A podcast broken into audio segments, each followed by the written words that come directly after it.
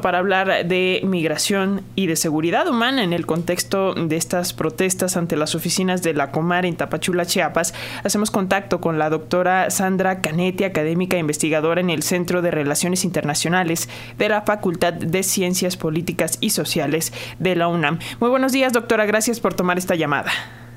Hola Alexia, hola Francisco, buenos días a ustedes y a su auditorio. Gracias doctora por eh, compartir estos momentos con las audiencias de Radio Educación. Coméntanos qué nos dices respecto a la estampida ocurrida a las afueras de la Comisión de Ayuda a Refugiados en Tapachula, Chiapas. Recordemos, no es la primera vez en estas últimas semanas, meses, lo estamos viendo más comúnmente. ¿Qué nos dices?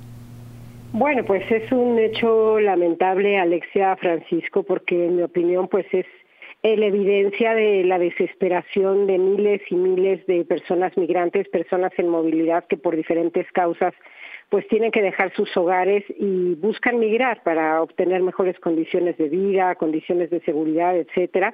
Y evidencia también muy lamentablemente pues eh, cómo están rebasadas estas oficinas y representaciones de la, de la Comar en México, particularmente esas que se encuentran al sur de nuestro país y de forma muy especial, pues eh, la oficina que se encuentra en Tapachula, que fue donde se suscitó esta esta estampida, ¿no? Cabe decir que, que bueno, es evidencia de que eh, México tiene que trabajar todavía más por, por proporcionar esta migración segura, ordenada y regular y que eso implica también una revisión de qué está pasando en estas oficinas de la Comar, porque déjenme decirles que de las nueve oficinas y representaciones que tiene esta Comisión Mexicana a lo largo de nuestro país, eh, solo hay dos en el, sur, ¿no? Palenque y Tapachula. Y Tapachula lleva el 50 o el 60% de los casos de todas las personas que solicitan eh, el reconocimiento de la condición de refugiado. Entonces, lo que pasó, muy lamentable, pues evidencia no solo que estos flujos o estas oleadas migratorias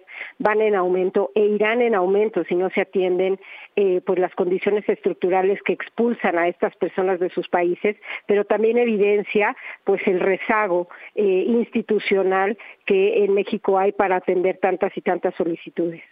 Eh, doctora, ¿por qué debe interesarnos, y no hablo solamente como a nivel de autoridades, sino en general como sociedad, por qué debe interesarnos la seguridad humana para estas personas emigrantes de otros países y sobre todo cómo lograrlo y cómo aportar socialmente a, a que esto sea una realidad? Creo yo, Alexia, Alexia, porque entender a un fenómeno natural y cada vez más apabullante como la migración desde una perspectiva de seguridad humana y no desde una perspectiva de seguridad tradicional, es decir, una perspectiva ampliada, centrada en los derechos humanos, en la prevención, en, muchas otras cuestiones que escapan a esa perspectiva eh, unidimensional, eh, punitiva, policial o militarista de la seguridad, pues nos ayudaría de entrada a proporcionar soluciones integrales o multidimensionales, que es lo que en mi opinión tendría que, que pues adecuarse o tendría que hacerse no para atender un, fenómeno como la migración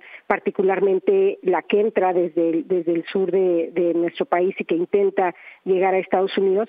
Y por otro lado Alexia coadyuvaría a fortalecer los lazos de cooperación entre los países entre los actores que son fundamentales para atender este fenómeno migratorio no cabe mencionar si me si me permites decir que esta perspectiva de derechos humanos que esta perspectiva de seguridad humana ya se ha intentado eh, aplicar, por lo menos en términos jurídicos o en convenios marco internacionales respecto de la migración.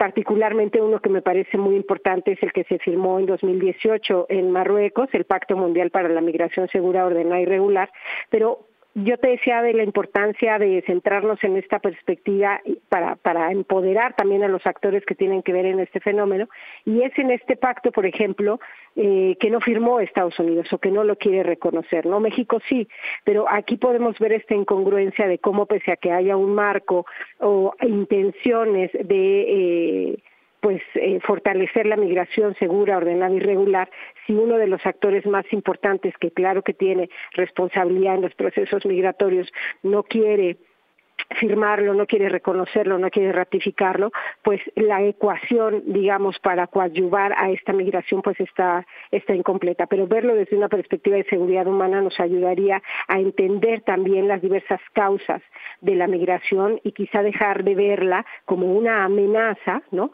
Y eh, atenderla con mecanismos punitivos policiales o, militares como hemos visto pues ya en los últimos años en nuestras fronteras, particularmente en la frontera sur de México. Doctora, en este sentido, como ya señalas, eh, y además hay una tendencia de las propias autoridades que podríamos llegar a 150 mil personas como solicitantes de asilo, ¿qué estrategias se tendrían que estar implementando ya sea para garantizar que estas personas se incorporen como residentes permanentes o temporales o que no sean acaparados o raptados por la delincuencia organizada que también se ha visto? Sí, mira, uno de los puntos más importantes a los que se llegó en este acuerdo de 2018 que ya hacía mención en Marruecos, en la que participaron prácticamente todos los países de Naciones Unidas, incluyendo Estados Unidos, por lo menos en las conversaciones, y también eh, México, era que los gobiernos se tendrían que eh, responsabilizar de hacer varios ajustes eh, al interior de sus países para ocasionar esta migración segura, ordenada y regular. Y dos de los puntos más importantes que tienen que ver con esta pregunta de qué podríamos hacer o hacia dónde podríamos conducir la política eh, pública, las políticas estatales en materia de migración.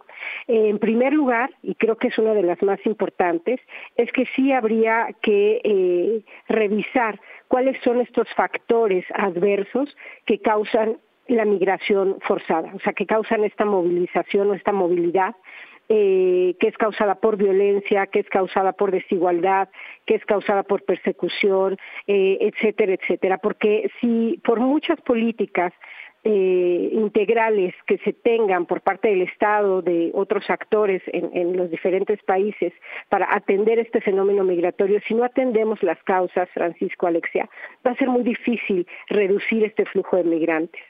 Eso es algo fundamental que no compete solo a los estados tránsito o a los estados destino, ¿no? Es una realidad internacional en la que muchos y muchas tendríamos que estar poniendo atención. Pero por otro lado, algo que sí les compete directamente a los estados, en este caso a México, por supuesto, y a Estados Unidos, pues sería garantizar los derechos de las y los migrantes, ¿no?